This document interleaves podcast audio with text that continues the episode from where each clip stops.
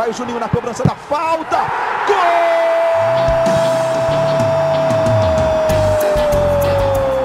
Está entrando no ar o podcast. Sabe de quem? Do Vasco!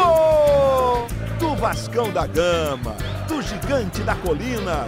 É o GE Vasco. Ouviu a vinheta? GE Vasco chegando, episódio de número 12 do podcast que é totalmente pensado e produzido para você, torcedor vascaíno. Eu sou Igor Rodrigues e hoje estou aqui na companhia desse maravilhoso ser humano, que é Rafael Zarco, repórter da seleção brasileira, já foi repórter de uns 39 clubes do país. Zarco, Alguns prazer. até acabaram Al- já. Alguns acabaram, Outros né? estão acabando, mas enfim, Prazer, tudo bem? tudo bem. Seja bem-vindo, viu? Obrigado. Ontem foi eu assisti um show maravilhoso da Isa. Ah, que bom. Que descobri que é vascaína, você soube? Sério? É. Bom início aqui do nosso GE Vasco. Todo mundo queria ouvir que a Isa é vascaína, inclusive um beijo pra Isa, essa maravilhosa também. Bom show? Foi legal. Foi legal. Ela dança muito bem, Ela dança bem. bem. então. O Zarco aqui também é um grande dançarino. E além de Rafael Zarco, aqui com o nosso diretor, hoje mais uma vez sentado aqui nas nossas cadeiras do amplo estúdio de gravação aqui do Grupo Globo. Tudo bem, Luciano Melo? Tudo bem, Igor? Posso prometer que acabou a conversa de Rock in Rio. Acabou, né? Acabou. Vamos falar de outros assuntos Vamos aqui. falar de Vasco? Acho que é melhor. Faz mais sentido aqui no GE Vasco. melhor? É melhor aqui, é nosso 12 episódio, porque assunto não falta. O Vasco jogou no domingo, o jogo aquele horário gostoso das 11 horas da manhã. Pra você que sai no sábado, é uma beleza acordar pra ver o Vasco jogar às 11. Você saiu no sábado, Igor? Não saí, eu sou um cara mais quieto, mais comedido. Estava acordado cedo para ver Corinthians e Vasco. O Corinthians venceu por 1 a 0 jogo marcado por VAR, mais uma vez, não é novidade. Mas um jogo que teve, sim, alternativas para o Vasco sair de campo até, quem sabe, com um resultado positivo, pelo menos um empate, mas acabou sendo 1 a 0 para o Corinthians, um resultado que não agrada ao torcedor vascaíno, muito menos ao Luxemburgo. Vamos falar tudo o que aconteceu na Arena Corinthians no domingo e depois a gente passa para falar um pouco das caras novas. Apesar de ser outubro, quase outubro, o Vasco está apresentando cara nova para tentar mexer um pouco nesse elenco. Guarim e Felipe Ferreira estaremos aqui analisando onde entram, se entram e antes falaremos desse jogo combinado, fechado, Lu? Fechado, Igor. Vamos pro jogo, jogo 11 horas da manhã no domingo. Corinthians 1 a 0 com um gol do Ralf de fora da área. Parece um filme de terror, né, pro time do Vasco, porque o Ralf conseguiu fazer um gol de fora da área e o Corinthians venceu. Vou começar chamando aqui o Zarco na conversa. Zarco, saia do telefone, por favor, para você aqui nos dar sua bela voz. Vasco, Sim, o o que você achou do Vasco no jogo? Porque eu apresentei falando do jogo de alternativas, mas queria saber a sua análise dessa partida desse 1 a 0 Depois a gente entra especificamente no VAR. É, eu achei um jogo fraco das duas equipes, claro, né? Não, não sei se se podia esperar muito além disso. Eu estava até conversando com o Luciano antes. Eu, é, foram 15 finalizações do Vasco, isso diz a estatística, mas você for olhar, eu não lembro sinceramente, se alguém conseguir lembrar aí, pode me falar, de uma boa jogada do Vasco nessa partida. Eu também não lembro nenhuma boa jogada do Corinthians. Eu acho que teve uma ou duas ali quando o Matheus Vital entrou no finzinho ali, que ele consegue criar, é uma até que ele abre, ele tá na, tá na defesa, ele consegue abrir um passe pro. Agora não lembro também quem é que tava lá na frente, mas uma boa jogada do Matheus ali no finzinho, um- uma, uma coisinha de, de criatividade que faltou muito nesse jogo, né? É, e as duas melhores chances do Vasco foram duas coisas meio, meio estapafúrdias, né? Foi um chutão do. Aliás, foi um chutão do, do Cássio que foi até a área do Vasco. Aí o Fernando Miguel dá um chutão de volta. Bela Pra tu jogada. né? nível. Já nos Pra tu ver o nível do jogo. Aí a bola sobra pro. Bate no zagueiro do Corinthians, É, de né? cabeça. Aí a bola sobe pro, pro, pro Cleiton, que não consegue chutar direito. E chuta, o Cássio faz uma grande defesa e tudo. É um dos lances que o Vasco pediu pênalti, mas acho que não foi, pelo que eu. Eu não, É, sinceramente não achei, não. consegui ver o lance direito e. e- Mas eu fiquei com a variação de- da maioria das pessoas que falou que não foi pênalti. Agora, o jogo é que E quando a outra gente- jogada foi a outra E a chance, outra foi né? bizarra, Que é mais é. esdrúxula ainda, É. que é aquele... O, o zagueiro do Corinthians vai tirar, a bola bate no pé do Cleiton e o Cássio tem que fazer uma defesaça, É, que esse é um é. gol de pura sorte. É, estabanado. É. Um jogo estabanado. Acho que é muito a figura do que o jogo, quando a gente inicia apresentando em jogo de alternativas, é questão de assim, produziram tão pouco que qualquer resultado podia ser esperado em uma bola Ah, dessa sim, do Cássio. Sim, é, o que, o que acho que deve preocupar se eu sou treinador do Vasco, se- eu for é, um torcedor do Vasco, tudo, é que é que mesmo um jogo que o time adversário não joga nada, que foi o caso do Corinthians, ganha o Vasco sem fazer grandes esforços assim. Aquele aquele gol anulado no fim foi pura sorte do Vasco, né, que o Matheus Matheus, né? É, o Matheus tá Tava impedido no início da né? jogada. Mas é. Isso é para mim é um pouco preocupante, assim. Eu, eu, eu, eu gosto muito de ver depois o que o Luxemburgo fala. E eu acho que ele, naturalmente, como todos os treinadores um pouco fazem, ele dá uma dourada boa na pílula ali, né? Temos que sair, a confusão, tá, aquela coisa toda e tal, legal, pô, realmente, obviamente o time melhorou, mas tem, eu, eu, lembro quando eu vim da outra vez aqui que eu vim, que o senhor me chamou, é, que eu falei, quando eu falei alguma coisa do tipo que tá muito pouco se contentar com isso, aí o bando de vascaíno me encheu o saco no Twitter e tal, aquela coisa. é, é, acho que é só uma prova disso, né? Que eu vejo muitas vezes o discurso do Luxemburgo de que tem que valorizar o que a gente está fazendo, que somos guerreiros, vamos ficar marcados na história do bar. Acho que tem um bando de coisa para se valorizar nisso aí, que é os caras trabalham, entre aspas, de graça em alguns momentos, que não recebem, tem uma série de dificuldades, o elenco do Vasco é pequeno demais, mas tem um porém que a gente vai discutir, que é. Tá chegando gente, né? O Cleiton chegou, mas alguém chegou esse tempo não, né? Se eu não me engano. É, tinha né? chegado o Marquinho na parada, o Richard é, não, não, que chegou mas na... já estavam. É, mas prazo, são três novidades É. agora, né? O o Cleiton... Cleiton contra o Bahia, estreou contra o Bahia. Isso. É, eu não sei se ele vai melhorar, acho que vai ter poucos jogos até pra ele melhorar, mas Mas ele, ele espera que melhore. Ele foi, né? É. bem, ele foi bem mal contra até o agora ele não tá achei. conseguindo jogar, né? Não tá conseguindo parar a bola, até já tá difícil, assim, com o time do Vasco. Então, é, eu não acho que seja uma situação, eu não, não quero fazer um, um papo resumido aqui, nem só eu ficar falando mais. Eu não acho que seja uma situação tão preocupante assim, mas eu acho que tá na hora de evoluir um pouquinho mais. né? A mesma coisa que eu falei há, sei lá quanto tempo que eu participei aqui, mas tá, tá evoluindo pouco, por mais. eh, tem momentos que eu não consigo ver assim, o time trocando muito passe. Ontem foi um momento muito. É um gramado que acho que todo mundo elogia, né? Era um, era um jogo que o Vasco poderia ter controlado um pouquinho melhor. Como jogou contra o Cruzeiro, acho que jogou um pouquinho Sim. bem melhor. né? Essa Mas- questão da evolução, a, é, a questão da situação do Vasco, da evolução do Vasco, ela, ela é muito mais bonita nas palavras do Luxemburgo do que realmente dentro de campo, né, Luciano? É, eu- o Luxemburgo, como o Zarco falou, eu gosto do trabalho dele, acho um ótimo trabalho até aqui, mas eu discordo de quase todas as entrevistas dele, principalmente depois de- dos jogos, seja em vitória, empate ou derrota, assim. E ontem, mais uma vez, eu discordei de quase tudo que ele falou na coletiva. Aí, se apegando à história do, do VAR, que tá um ombro na frente, o Erle é muito difícil, mas enfim, o VAR tá lá pra isso. E elogiando a atuação como se o Vasco tivesse criado várias chances, que uma coisa que não aconteceu, assim. E a prova dessa história da evolução, eu falei na semana passada no podcast que o Vasco estava jogando muito bem fora de Muito bem não, mas estava jogando bem fora de casa. E ontem eu achei um passo atrás, assim, o primeiro tempo foi muito ruim, assim, foi um jogo controlado, o Vasco não sofreu no primeiro tempo, mas não fez nada, não criou nada. E foi abaixo do nível dos últimos jogos fora de casa, inclusive esse do Cruzeiro. O Vasco jogou 13 minutos de bom futebol pra mim, que foi como até o gol do Corinthians. Foi no início do segundo tempo, quando teve o lance do Erley. E aí eu achei que o Vasco sentiu muito o gol do Corinthians, como ficou ali meio nas cordas di- diante de um time que não tava jogando nada, o Corinthians. E aí tentou dar uma abafa final ali, mas também sem muita força. Teve esse lance do, os dois lances do Cleiton de sorte barra azar. É, foi um, um momento, só um parênteses, que o Thales começou a tentar decidir, Uhum. né? Que ele foi pra cima, porque em alguns momentos ele, ele não arriscou ir pra cima do Fagner, quase nunca. É, fez pouco mesmo. Fez, aí no finalzinho que ele dá umas gingadas aqui, ele consegue driblar, ele tem aquele lance. Acho que o melhor lance do Vasco, talvez, criado nesse jogo, foi aquele que ele dribla de finta um, aí ele abre, acho até que não sei se era o Fagner. Ele abre, chuta e a bola bate na cara do. Manuel, né? do No segundo tempo já entra, Acho entrando pela lance esquerda. assim que o Vasco conseguiu dar uma armada melhor. assim, Agora, a, escala- a escalação do Vasco também fala muito por que, que o time não consegue, às vezes, criar, não consegue, até demora a evoluir o time do Luxemburgo. O Vasco entrou em campo com o Fernando Miguel, Pikachu, o Erley, Castanho ou Danilo Barcelos, Bruno Gomes, Raul e o Marco Júnior, Rossi, Thales e o Ribamar.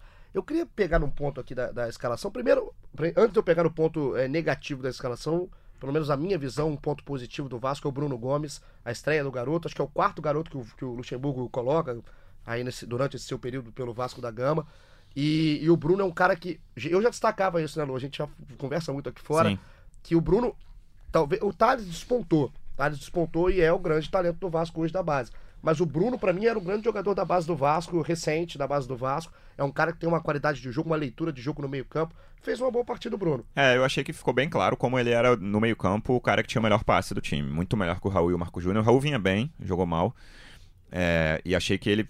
Não, não achei um cara tão firme de marcação. Achei que ele tava até um pouco tenso em alguns momentos. Teve um lance que ele bota a bola pra escanteio, que claramente o Fernando Miguel tava saindo na bola. E ele tira de cabeça pra ficar tranquilo. pra- Até o lance que ele tomou amarelo é uma falta desnecessária também.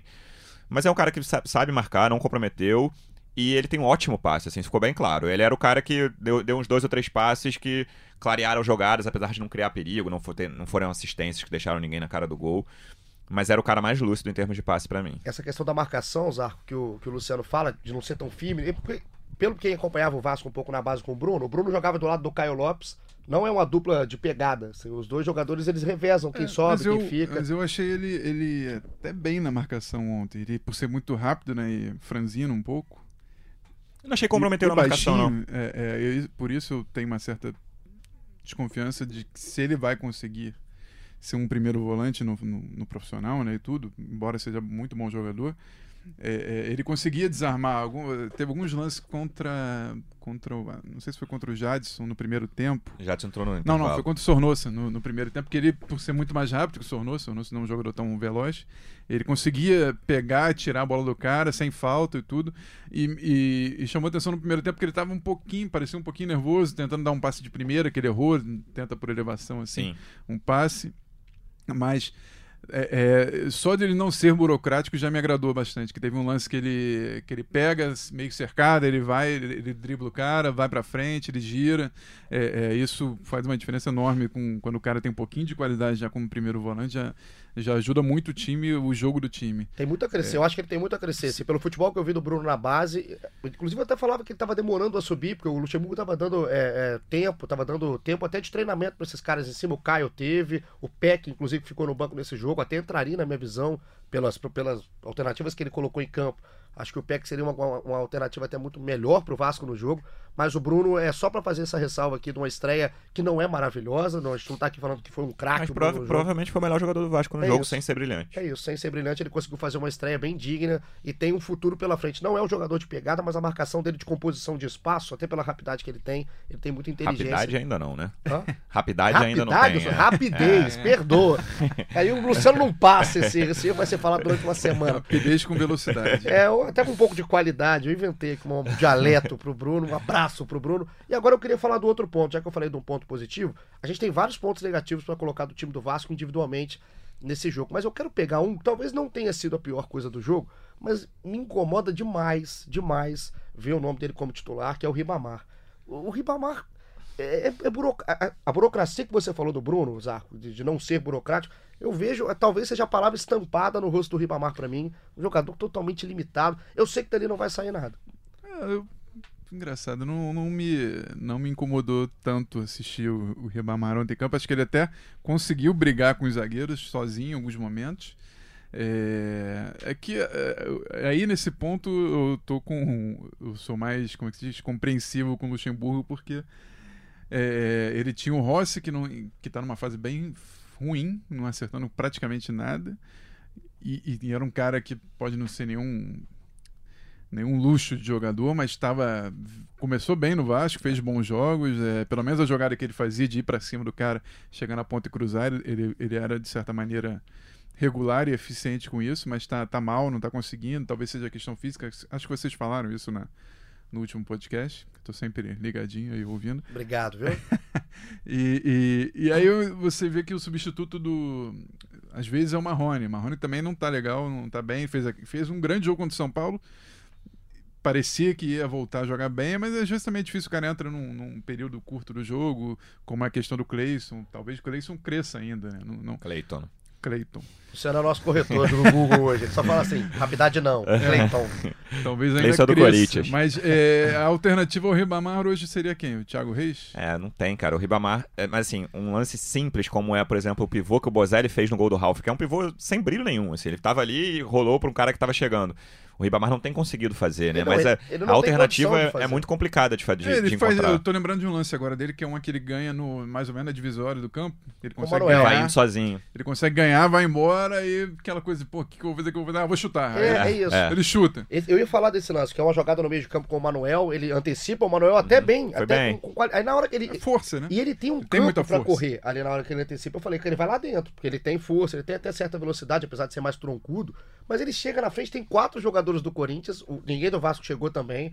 E ele É, fica o Marcos assim. Júnior demorou. Você sabe, eu- eu- aquele lance, quando eu vi a jogada com os quatro, eu falei, já era. assim, ele não é, vai, ele é não vai lance que a parar. torcida, o torcedor vê o centroavante indo até na frente do zagueiro, a gente fala, não vai sair não daí vai nada sair, daí. porque né? ele, não, ele não é um cara que vai parar a bola, vai pensar, vou esperar chegar, vou voltar, ele é mais afobado, enfim. Eu, eu, eu assim, com todo respeito ao Ribamar, inclusive a gente tá analisando aqui só os jogos do Ribamar, nada contra o jogador, mas eu colocaria o Marrone, mesmo em uma fase. Eu acho que o Marrone, O Marrone, tá mal pra mim, demais. é- é- Mal demais, eu não sei. Eu, assim, eu- Acho o Ribamar mais forte, mais, sei lá, melhor cabeceador, não É, sei. eu, eu acho que eu, te- eu, eu apostaria na tentar, assim, né, na minha visão, hoje apostaria em tentar resgatar o pouco futebol que o Marrone tem, que já mostrou um futebol bom no time do Vasco. Eu tentaria dar mais chance ao Marrone para resgatar, porque do Ribamar eu vejo muito mais um jogador de segundo tempo, até por essa força física que ele É, tem. se do vamos que 90 minutos vamos discutir rapidamente as alternativas. Thiago Reis ele não tá botando. Eu acho já um, Claramente ele não confia, acho, né, é, Thiago? eu acho meio problemático você simplesmente não contar com esse cara, mas tudo bem, isso é uma opção do Luxemburgo. A outra alternativa seria o Thales ali na frente, porque o Thales já jogou assim, até na base e tudo, na seleção até ele é muito mais um, um camisa 9, né, se eu não me engano, na seleção da, de base do sub-17 do que um jogador de lado. Ele joga mais como referência. Se você É. faz isso, né, Zarco? Você abre uma posição de lado, que É, pode que aí ser você- o Marrone, pode ser o Cleiton. O Marrone, o Cleiton, é... Cleiton, né? Esse é o Cleiton, Isso, aprendeu. certo, o Zarco né? aprendeu. Aqui em outubro ele perdeu o nome do Cleiton. E- então é, são essas alternativas, eu acho. Ou o Marrone. É, para substituir o Ribamar. Eu, eu, sinceramente, não estou achando. o Ri- Dadas as expectativas sobre o jogador, que é, que é limitado, muito esforçado, muito forte, mas é, eu, sinceramente, não acho que ele está tão mal assim, porque eu estou falando de uma maneira proporcional ao que se pode esperar.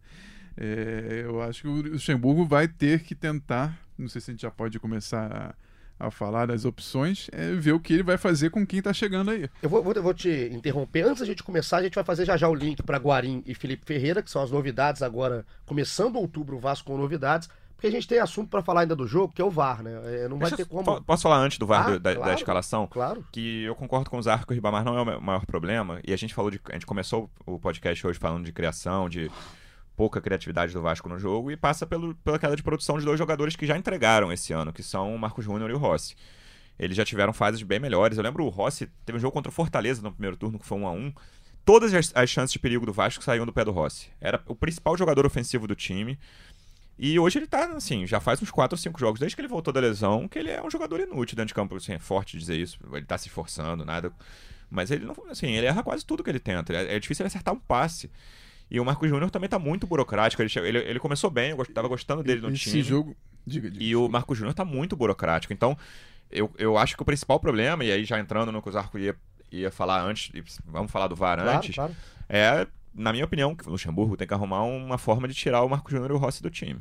Agora, essa, essa questão de tirar, né, o segundo tempo, eu tava acompanhando o jogo e vendo muito no Twitter também a reação da torcida do Vasco, até pensando já no podcast. E quando o Luxemburgo coloca a opção do Luxemburgo no segundo tempo, é o Marquinho no lugar do Marco Júnior? Ele ressuscitou o Marquinhos. né? Rapaz. Fazia tempo que ele não jogava, né? É, é assim, Fazia. foi muito mal o Luxemburgo nessa escolha. É, a gente fala depois da coletiva do É, Luxemburgo, eu- mas a escolha do E Marquinhos. aí é, é engraçado, eu vou. Eu falei agora de. As expectativas em cima de um jogador. O Marquinhos, acho que não se exige dele, pelo menos no, no período atual da vida, da fase da carreira dele, que ele decida um jogo, que ele é, dê um chute com muito perigo, que ele. Às vezes é só, sei lá, um cara que vai organizar um pouquinho o jogo, que ele dê um. que ele marque bem. Ele não tá conseguindo ser útil ao, ao- ao Luxemburgo da maneira que ele tá querendo, né? Mas Ninguém ele voltou pediu- ontem, possivelmente porque achou que era preciso um cara mais cascudo para entrar naquele segundo tempo e tudo. Ele deve ter os, obviamente, ele tem os motivos dele, mas talvez fosse mais interessante arriscar o PEC, o Com PEC certeza, com certeza. que, que teria mais velocidade e tudo, mas eu acho que ele, às vezes, ele, ele, ele, ele, ele fala muito naquele naquela despacho semanal que ele faz com, o- com o torcedor vascaíno, né? Não é despacho de macumba, é despacho de prestação de entendemos, contas entendemos. que ele faz é, com o torcedor vascaíno, que ele fala que não dá pra botar todo mundo ao mesmo tempo. É verdade, não, não dá. Porque senão você pode perder. Você viu o Fagner ontem tomando conta do jogo, cavando falta o tempo todo. Assim, O né? Marquinhos faz uma falta muito boba nos acréscimos, inclusive, que o Corinthians só queria sofrer a falta ali no ele vai, de né? ataque, ele vai e faz. Eu acho que, a- a- na lógica, tentando entender a cabeça do Luxemburgo, eu acho que o Peck era uma opção ao Clayton para jogar pelo lado. Acho que ele queria alguém na criação ali para tirar o Marco Júnior. E aí as opções de criação eram o Andrei, que ele fez isso contra o Atlético Paranaense, botou o Andrei no lugar do Marco Júnior e não chegou a brilhar. Assim, foi razoável, achei. Marquinho e Bruno César. Acho que era, essas eram as opções de banco para a criação e ele optou pelo Marquinho. Acho É. que nenhuma dessas opções é E o Thiago Reis estava no satisfatória. Tava no Tava. banco. O Thiago no banco. O Thiago é é um exemplo claro que, o- que o Luxemburgo não confia. Até quando você falou da questão de, de ser perigoso você não confiar no garoto, até pela qualidade do, do- do- do titular do Vasco. Da, Não, é, O que me, que me intriga nisso é que parece que ele fez um bando de gol que ele fez à toa, sem querer. É, O- fica muito claro, fica muito claro no, no Thiago que o Thiago quando tem que participar do jogo, né? Participar um pouco do jogo ali no meio, ele não consegue, ele Mas não, o- não é, tem o essa também não, né? Isso que eu ia falar, mas é a mesma, é a mesma discussão que eu falo em cima do Marquinho. O Marquinho é a questão quando ah, apostar num cara mais maduro. Primeiro que eu acho que o jogo não pedia isso. Não tava um jogo que precisava de um cara mais maduro, o Acho ele Corinthians precisava de criação, e aí tinha essas opções aí. precisava de um pouco, de um pouco mais de criação e talvez do, do- da novidade. O PEC é novidade. Então, o Peck pra mim tinha que ter entrado no- em vez do Cleiton. Acho que o Cleiton não devia ter entrado, o Cleiton entrou muito mal e não, não jogou bem pelo Vasco, tudo bem que a amostra é muito pequena, mas não jogou bem ainda. Eu acho que o Peck tinha que ter entrado na vaga do Cleiton. É, eu, eu, não- eu não colocaria o Marquinho, não. Eu acho que o- Eu não sei, eu não, tô- eu não tô concordando com a entrada, eu mas assim, eu tô te falando, o era Cleiton- Andrei, Bruno César e Marquinho. O- Quem você escolheria? Andrei, Bruno César e Marquinhos, não, eu escolheria o Peck ali. E eu entraria com o Cleiton. Eu, por quê? O Cleiton, que o Cleiton não jogou bola, é claro, assim, a gente não tá, tá aqui concordando realmente com isso. Só que o Cleiton é o tipo de jogador que o Vasco contrata pro Luxemburgo usar. Então ele Acho tem que, é, tem que é- tentar é- usar. é um pouco obra pronta, mas o, vendo a situação do jogo no segundo tempo, o Andrei tem um chute pelo menos razoável, né? O Vasco não conseguia passar da intermediária ali do, do, do Corinthians. Talvez com espaço pequeno, que ah, nenhum dos dois times deu muito espaço, né? Mas talvez, talvez com espaço pequeno o Andrei pudesse tentar arriscar um chute ali e tudo. Era, era uma alternativa melhor ao Marquinhos também, Pra né? gente, ir pro, pra gente ir pro VAR, de uma vez, que senão a gente vai ficar falando uma, hora e quinze. Que quando estou aqui com Zarco e Luciano, você também não, não para. A gente que fica ligado falando de tudo. O tempo passa, O né? tempo passa, né, meu garoto? Agora, só pra gente colocar aqui antes do VAR, Luciano, porque teve é, torcedor. A gente fez um episódio, o 11 primeiro episódio, a gente tá no 12 segundo, do Fernando Miguel. É, que o Fernando Miguel estaria, vinha numa fase ruim, Vocês né? acham que ele falhando. falhou ontem? Eu não É achei, isso, não. é isso. Eu vi gente, né, falando que, que era falha. Não acho que é falha. Já, já me adianto. Como é que vocês viram o lance? É, eu não achei falha, não. Lance muito difícil, rasteiro. Tava até falando que no jogo de Flamengo e São Paulo no sábado, o pessoal destacou muito uma defesa do Diego Alves, que é um chute rasteiro do Anthony, sendo que o chute do Anthony foi muito fraco, assim. Foi um peteleco praticamente do Anthony. Foi uma grande defesa do Diego Alves, não tô tirando o mérito dele, não. A gente tá falando de um chute rasteiro, muito forte. Acho uma bola De muito primeira, difícil pro né? goleiro. Aquela bola que vem de, Não achei falha, não. de, de frente pra trás, então pega mais força. assim, Sim. não- é, eu acho, assim, eu ouvi o episódio de vocês, inclusive. É, Foi o último, né? Foi o último. Foi. É, e eu acho que o. que- é, também é, eu tô sendo talvez um pouco chato com isso, mas também não me incomoda tanto o Fernando Miguel nesse time quanto pareceu parece para a torcida do Vasco que se a gente exige um eu ouço vascaínos falando ah porque não é goleiro pro Vasco e tal pode ser que não seja um goleiro pro melhor fase do Vasco mas pra fase atual do Vasco eu queria o que o Alisson no gol do Vasco e um time todo mediano não, não dá tem que ser um, um goleiro também que não é o top do, de linha né? Não, mas eu acho que consegue. Por exemplo, eu vou te dar dois exemplos. O Inter e o Santos. Os dois têm dois goleiros melhores que o do Vasco, pra mim. Everson e Vanderlei, Danilo Fernandes, Danilo Fernandes e? Lomba. Essa é melhor que a do Vasco. bem melhor que a do Vasco Mas eu acho que o Vasco consegue, assim, eu acho que o, eu acho que o Fernando fica até o fim de 2019, não é hora de tirar, mas eu acho que pro ano que vem o Vasco precisaria procurar um goleiro melhor do que ele. Inclusive, um abraço pro Fernando Miguel, que ele também é, teve ligado aí no episódio ouviu, dele, né? ouviu, Ele ouviu. e, e ouviu e debateu debateu com... com- E acho que ele pode fazer parte do elenco do Vasco, não quero que ele vá embora não, só não botaria como titular absoluto. ele debateu com, com o Bruno Gilfrida, nosso setorista aqui do Vasco, e é legal, eu acho legal, porque é o tipo de discussão que foi. A gente, aqui estávamos, eu, Luciano e o Bruno. Eu vi três falhas, o Luciano viu. Foi o Schmidt, que tava Foi o no Schmidt, último. Schmidt, perdão, Schmidt, Schmidt. Aliás, eu tô com ele na. E eu não lembro exatamente o que vocês falaram. Ele, pra mim, ele não falhou nem um pouco naquele gol da, da Chapecoense, que foi uma cabeçada forte pra caramba. É, foi o único que a Eu gente. achei defensável. Foi o único que a ele, gente ele concordou. achou... que- Não, não, que Não, foi né? falha. O único que a gente concordou que não foi falha. Ninguém falou em falha, a gente falou em Dos defensável. quatro lances, eu vi três falhas, o Luciano viu duas Isso. e o Schmidt viu uma. E aí a gente fez a média, né, que dá duas. Então, duas falhas. Parênteses agora. Acabei de lembrar de uma outra chance do Vasco, foi meio também no Bumba Meu Boi, aquela bicicleta maluca que alguém Do deu. Marquinho. É, foi do Marquinho? Foi. Aí, hum, a gente nem falou do Marquinhos. Grande jogo Marquinhos Marquinhos. fez uma. finalizou. É, não lembrava de- desse quem tinha sido da bicicleta, mas foi, acho que foram os únicos lances de perigo do Vasco. Concordamos então que o Fer- Fernando Miguel não, Não falhou. né? Não falhou, e aí também exigir demais. Se ele Não, faz uma ser. defesa, é uma esses. defesaça. É, seria uma grande defesa, como, como o Cássio fez nessa bicicleta também, não era, não era uma bola E impossível. aí, é- aí- porque- aí você comparar o nível, porque o nível do Cássio é um goleiro melhor que o Fernando Miguel. Isso aí Sim, não é demérito sim, nenhum ao Fernando. É, é uma o coisa. Cássio, pra mim, pô, há muitos anos, é um dos melhores, se não, o melhor goleiro- do Brasil. Concordo, concordo. Agora vamos passar pro VAR. Chegou a hora de falar, eu até gosto de falar depois, pra gente não colocar isso como grande assunto, porque tá ficando cada vez mais chato. Mas o VAR apareceu em pelo menos três lances ali. Ele apareceu em três lances do jogo de Corinthians e Vasco. Vamos começar. Nove minutos. É, Esse lance, isso, isso me irritou, esse lance. Porque é um lance muito claro. Muito é fácil. Nossa. O Fernando Miguel sobe, o Manuel vai disputar a bola. eh, Ele Faz vai no corpo, ele vai só ali, no né? corpo. Ele vai no corpo, não é aquela coisa que o cara fica parado. Às vezes ele pode fazer a obstrução parado, mas ele não, ele vai Ele em vai, cima do goleiro. ele faz até uma cara de danado quando ali tá a câmera mostrando. Assim, ele faz uma cara meio que assim, ó, tô fazendo, né? Tô fazendo cagada aqui. E fez a falta, a bola bate no Ribamar, né? E acaba entrando.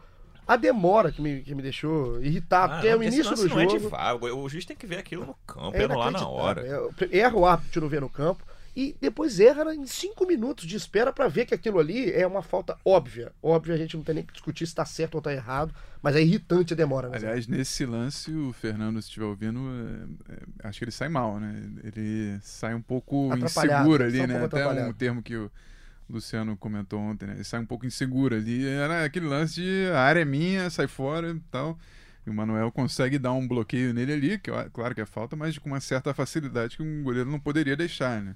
Acho que ele não estava numa, numa situação tão equilibrado ali no lance também. É, Quem faz o gol contra acho que foi o Ribamar, Ribamar, até, né? Ribamar faz o gol Faz o gol contra. contra. Todo Não, mas acaso, falta- assim, falta mas é uma clara, falta falta clara o, que a gente não tem nem que discutir. Só essa demora inacreditável aí do, do árbitro, que era o Ricardo Marques Ribeiro, é isso? Sim. Era isso, Ricardo Marques Ribeiro. Falta que ele deveria ter visto Um no campo. árbitro enroladíssimo. Enroladíssimo. Impressionante Eu acho um- como ele complica as coisas. Eu acho um dos piores da Série A. Que É dos normal. que apitam na Série A com frequência, eu acho um dos piores. É normal a gente falar em lances atrapalhados e que tem, complicados com ele. infelizmente, ele- ele- se ele ouvir também, ele pode depois entrar em contato. Ele parece ter um estrelismo ali, uma coisa que, que atrapalha assim, bastante o jogo. Né? Incomoda, Nisso, né? o Luxemburgo tem razão também, que ele falou sobre isso. Verdade. Vamos pro segundo lance do VAR. Cinco minutos do segundo tempo, aí é um gol anulado do Vasco. O Erley completou um cruzamento de uma falta do Danilo Barcelos. Foi do Danilo falta em cima do. Thales e o, e o, Danilo e o. Danilo bate. É isso, Danilo bate, o Erley faz o gol e aí também Eu uma tinha uma decisão- dúvida nesse lance sobre o frame que foi divulgado. Parece que a bola já tá saindo, mas eu- hoje eu tentei ver e, e mesmo com ele bonitinho, eu acho que realmente. ah, É um ombro, cara. É muito. Você, tava você vê frente. a distância Não, da linha mas azul o da corpo linha, dele tá um pouco na frente. da linha vermelha. Não, Ele- eu acho que não, é o fração braço, de segundo ele entrou. Ele é o braço todo que não conta e o, e o ombro. Assim, do- da, da parte que conta do corpo é só o ombro. Assim, o peito já tá em condição. Mas é, enfim. A defesa impedimento. tava saindo, ele tava entrando. Eu achei que ele Esse, tava impedido, realmente. esse é o lance de VAR, né? O lance do, do vídeo ali pro vídeo entra. O Bandeirinha, ajuda. até depois que o gol é anulado, o Bandeirinha fala, cara, não dá pra ver nada. Entendeu? É um lance muito difícil É pro isso, é um Bandeirinha. lance rápido, mas eu também concordo que assim, tava impedido. No nosso analista de frames, Rafael Zarco, foi, fez o frame, entre aspas, faz- bonitinho. Isso faz toda a ele. diferença. Faz toda a diferença, mas também O, que, o, o pênalti que eu acho que deveria ter sido marcado foi naquele lance do. que eu acho que o Rossi bate no Clay. Clayson, acho. Eu não sei quem Agora era. do Corinthians é o quê? Clayson. O né? É. É, se você quer Ah, falar do é Corinthians, é o. Cleison. É. Agora, esse lance. Eu ainda não fiquei convencido se a bola bate no braço ou na cabeça nesse lance. Eu, acho tenho que na dúvida. cabeça, porque- tenho dúvida.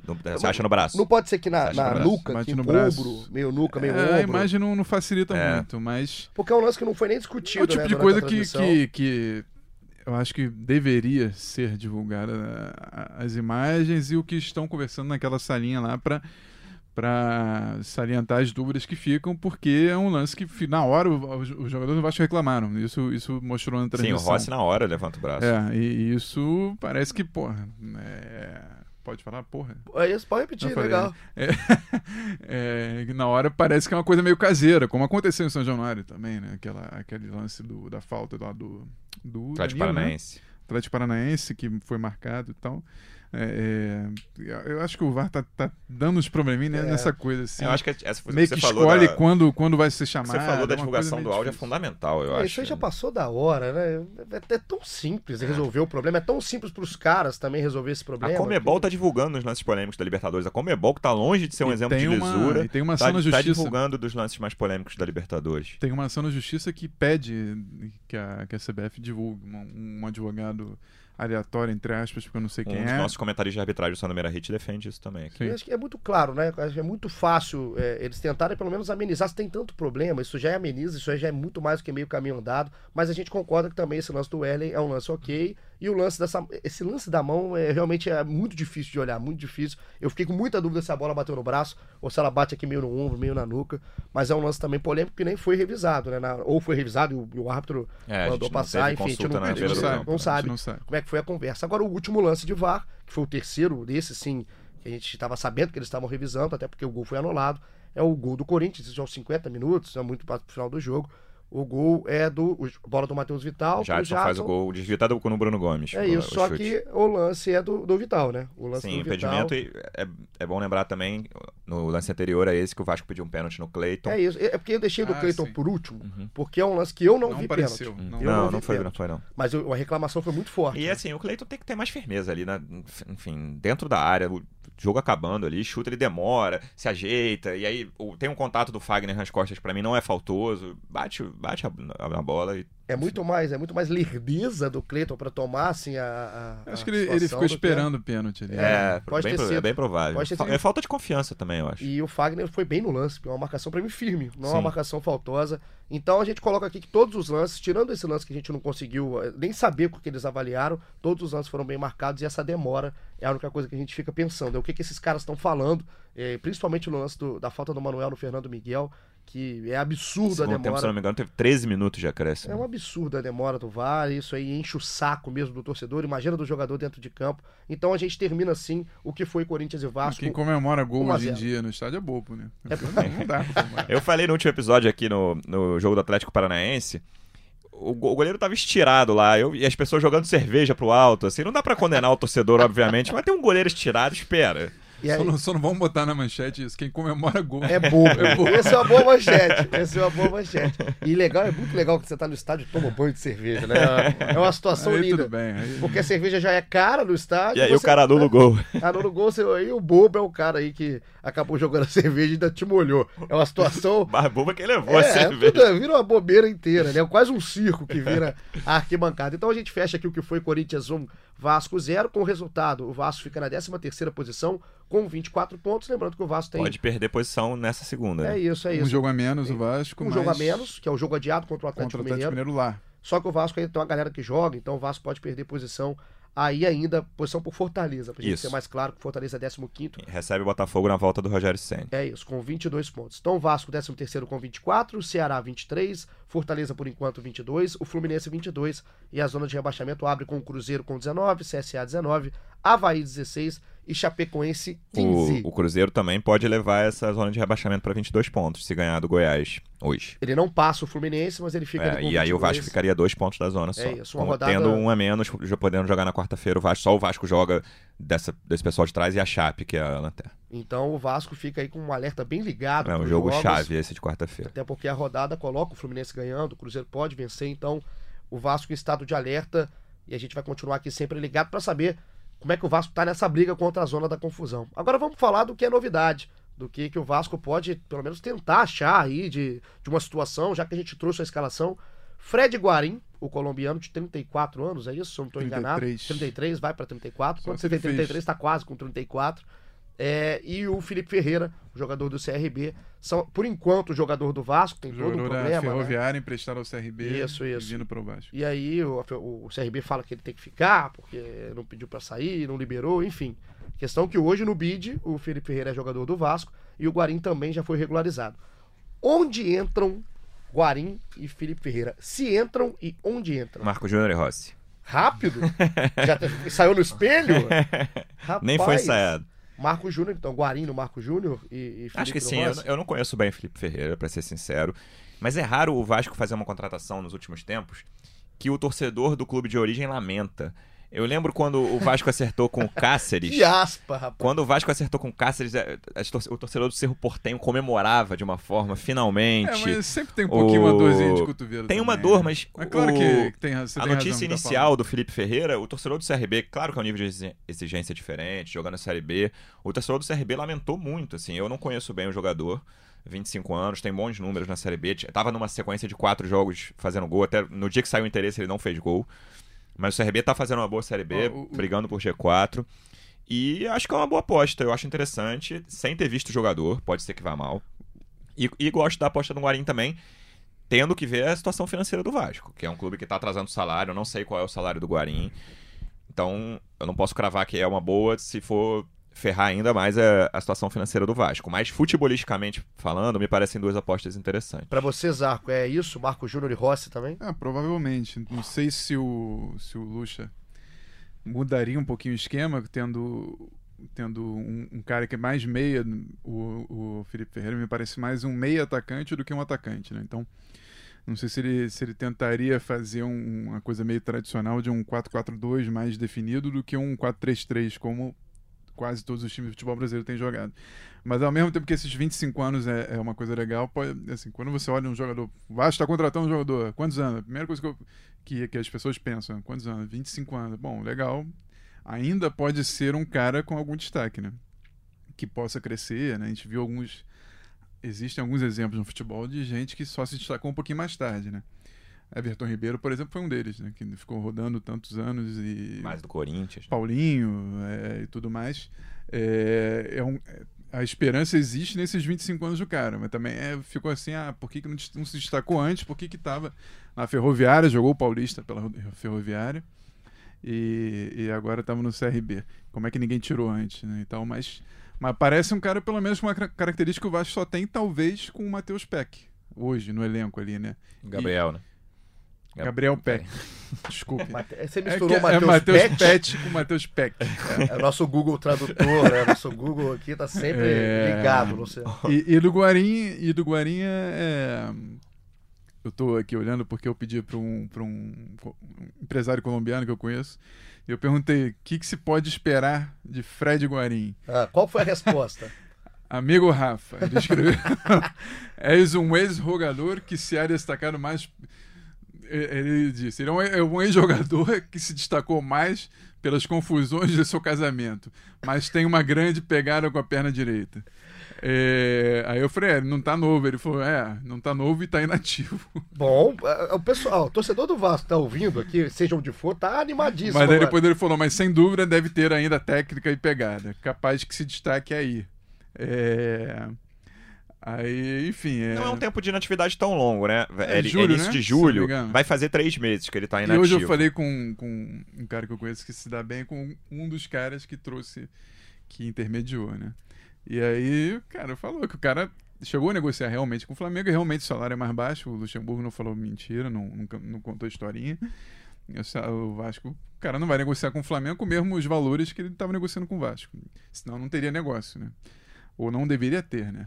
Eu também que é aquela Mas coisa. aí a Tu pergunta nunca que fica ouviu um pro... dirigente falar na vida assim, ah, eu fiz uma loucura pra contratar esse cara. Não, todo mundo não, não, foi Eu não bem sei se, pensado. se esse rapaz falou com você essa resposta, porque a pergunta que fica é: se ele tinha uma proposta maior lá, por que ele não acertou lá? Não, Você sabe? a- é o Jesus? O que eu perguntei, o Jesus deu pra trás. Uhum. Dá- o, o- tava tudo negociado pra ele vir. O Jesus deu pra trás, É, não quis. Inclusive aqui no episódio do GE Flamengo, a gente discutiu o porquê não do Guarim e Eu foi não sei falado qual foi a informação que que eles o Jesus deram. Foi, é, foi o que eu ouvi. só. não acha que tinha necessidade do, do Guarim pelo todo o contexto, né? Pela Uhum. idade, pelo pouco tempo de contrato. Pelas opções que ele tem e pelas também. opções que ele tem, ele acha que as opções do elenco do Flamengo já, já É, supriam. a, a lembrança que eu tenho do Guarim é de um cara que chega pra ser titular absoluto. É um cara que não, a, tá- a torcida do Vasco tem muita gente falando: ah, mais um volante, mais um volante. O Guarim pode jogar de terceiro homem tranquilamente com o Richard e o Raul, sendo que o Vasco ganhou a, a opção do Bruno, né? Então eu acho que o Vasco hoje tem três bons jogadores para duas vagas ali de Richard, Raul e Bruno Gomes. E acho que o Guarim vai ser esse terceiro Eu homem. acho que casa com as ideias do Luxemburgo. Com né? Tranquilidade. um, um meio de campo forte ali fisicamente e tentar ganhar os pontinhos dele ali pra, com, com esse tipo de jogo aí meio, meio, como é que se diz? Meio, sei lá, na força mais do que na técnica, que ele tem pouca técnica A realmente. minha maior dúvida foi o que o Zarco comentou agora, essas- essa reta final aqui, não tão reta final assim, quase o segundo turno todo ainda, é se o Luxemburgo vai mudar o esquema. Por quê? Ele vai ficar oito jogos sem o Thales e o Rossi caiu muito. Então, essa, esse 4-2-3-1 que muita, com qual muita gente joga, se bem que o Vasco, o Marco Júnior não é exatamente aquele meia centralizado, o Vasco tá sem opção para os lados. Sem, quando o Thales for para a seleção, e o Rossi em queda, vai ser difícil você encontrar. Então eu não sei se ele vai fortalecer o meio-campo, talvez um 4-3-1-2, vai lá, se esse Felipe Ferreira vingar ali no- como esse 1, fortalecer o ataque botando um cara junto do Ribamar e o Guarim junto de Richard e Raul nessa linha de três. Eu não sei se com- quando o Thales sair, eu tendo a achar que é melhor mudar o esquema. Mas eu não sei se o, se o Luxemburgo vai mudar. Eu, tenho- eu acho até que não. Eu acho que a resposta é não. Mas se eu. ele não mudar, se ele não é, mudar, ele, tem- ele fica ele vai quem ele vai jogar nas Rossi, pontas, né? Ribamar e Marrone, talvez. E aí, ou então bota o Felipe Ferreira de ponta, não era como ele jogava no CRB, é o que tu me indica. Será que ele vai jogar aberto? Eu acho que a melhor opção era mudar, mas eu tenho dúvidas e acho até que ele não vai mudar. Pra mim, a mudança passa. é, depende demais da, da do Felipe, né? De qual Felipe Ferreira que o Vasco E vai como ele vai ser aproveitado, Se né? ele vai ser aproveitado mais centralizado, se ele vai ser aproveitado na ponta, porque se ele for aproveitado na ponta, talvez continue o esquema com ele Uhum. realmente jogando pelo lado. Mas o Va- é a se pensar, principalmente por essa ausência, que é muito sentida, essa ausência do Thales, é muito tempo.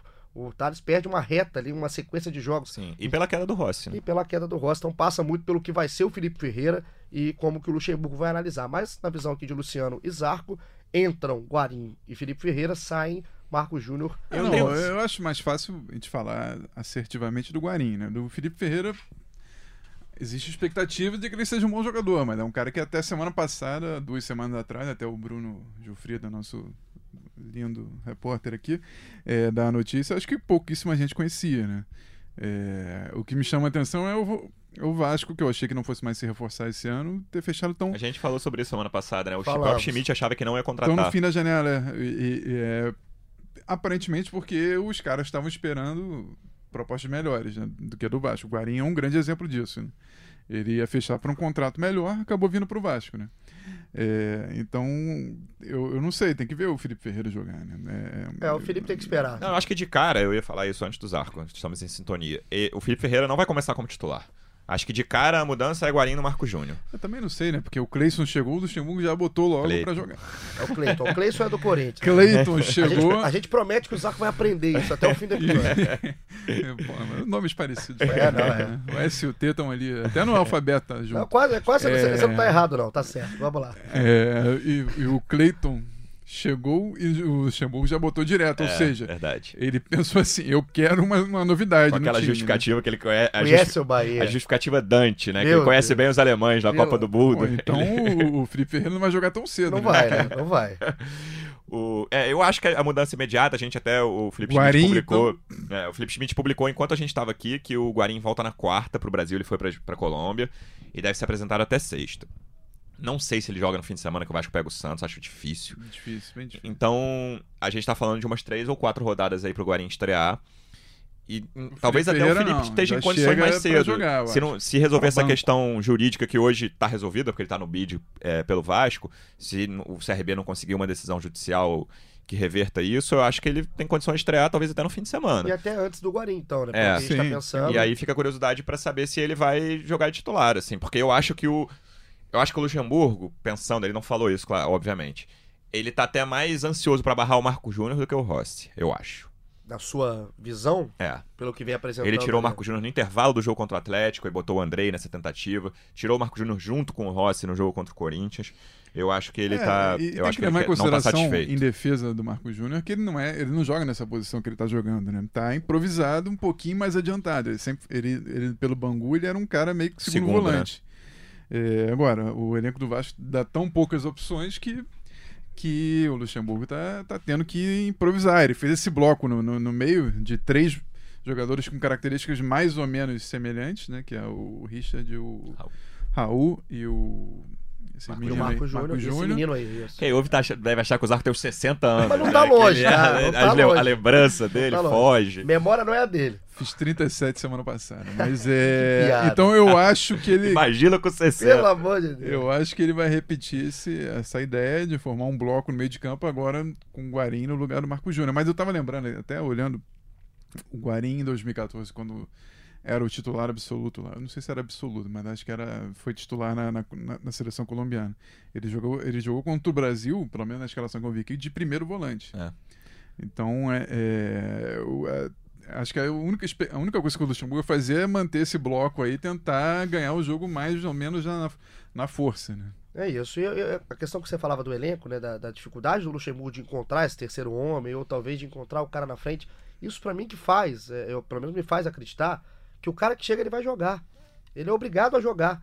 Igual foi o Cleiton, igual É, pra mim vai ser o Felipe. tá e principalmente soluções, o Guarani. né? Ele tá atrás de E soluções. eu acho que ele vai dar mais chance. Acho até que ele deveria ter dado ontem, como você falou, pro Gabriel Peck. Acho que o Gabriel Peck até o fim do ano vai jogar mais vezes e talvez melhor. Talvez, enfim, pode até ter a chance de virar titular.